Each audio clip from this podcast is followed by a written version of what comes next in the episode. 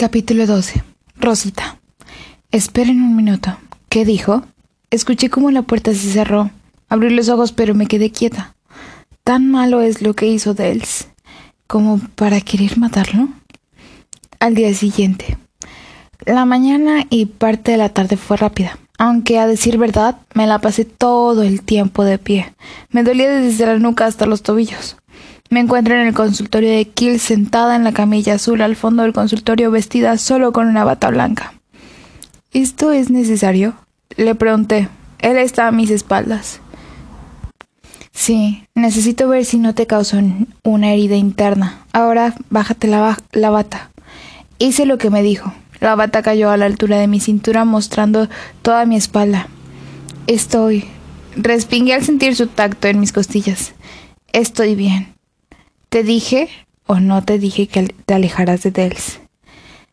Dijo él mientras seguía tocando algunos puntos de mi espalda. Nunca me dieron una razón lógica para obedecer. Su tacto bajó a mi espalda baja.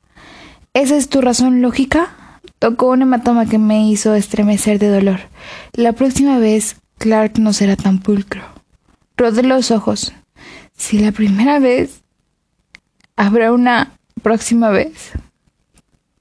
Si esto se vuelve a repetir, no me quedaré de brazos cruzados.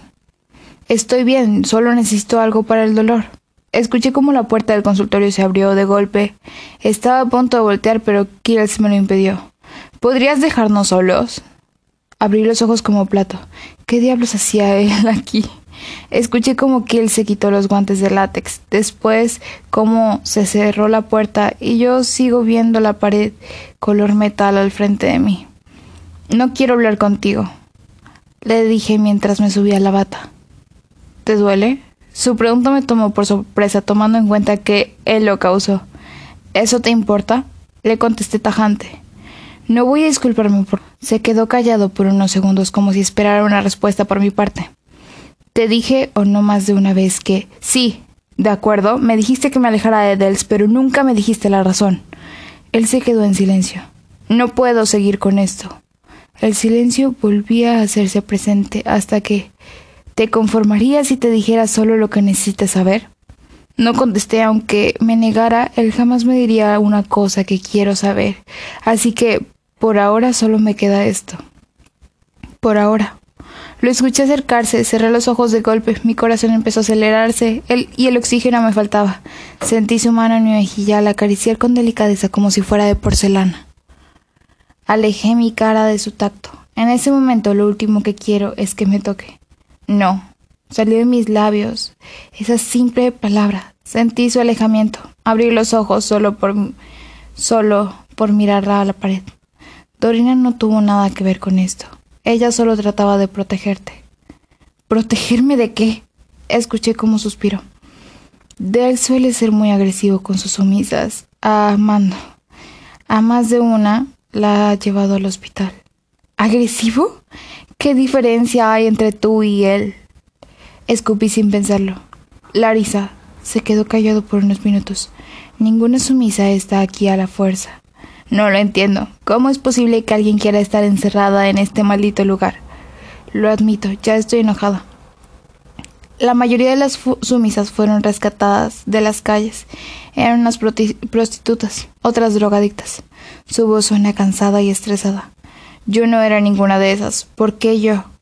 Me quedo callado. Y se quedó callado. Nunca me dirás nada. Me paré de la camilla, tomé mi ropa para empezar a cambiarme. Si te sirve de consuelo, tú no eras mi objetivo. Soltó. ¿Qué? Mi objetivo era tu amiga Dalia. Para hacer la sección de sumisas se investiga a la candidata y ella llenaba las expectativas. ¿Cuáles expectativas? Tiene que ser, tiene una adicción al éxtasis y le debe casi cinco mil dólares a su proveedor. Por un día saliste tú a su lado de la biblioteca. Entonces el plan cambió. Eres todo lo contrario a lo que el instituto busca. Por eso fuiste tú y no ella.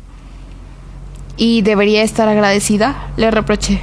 Bueno, no te opusiste a nada de lo que se te hizo aquí me colmó la paciencia. En verdad dijo eso. Me siento como basura en este momento.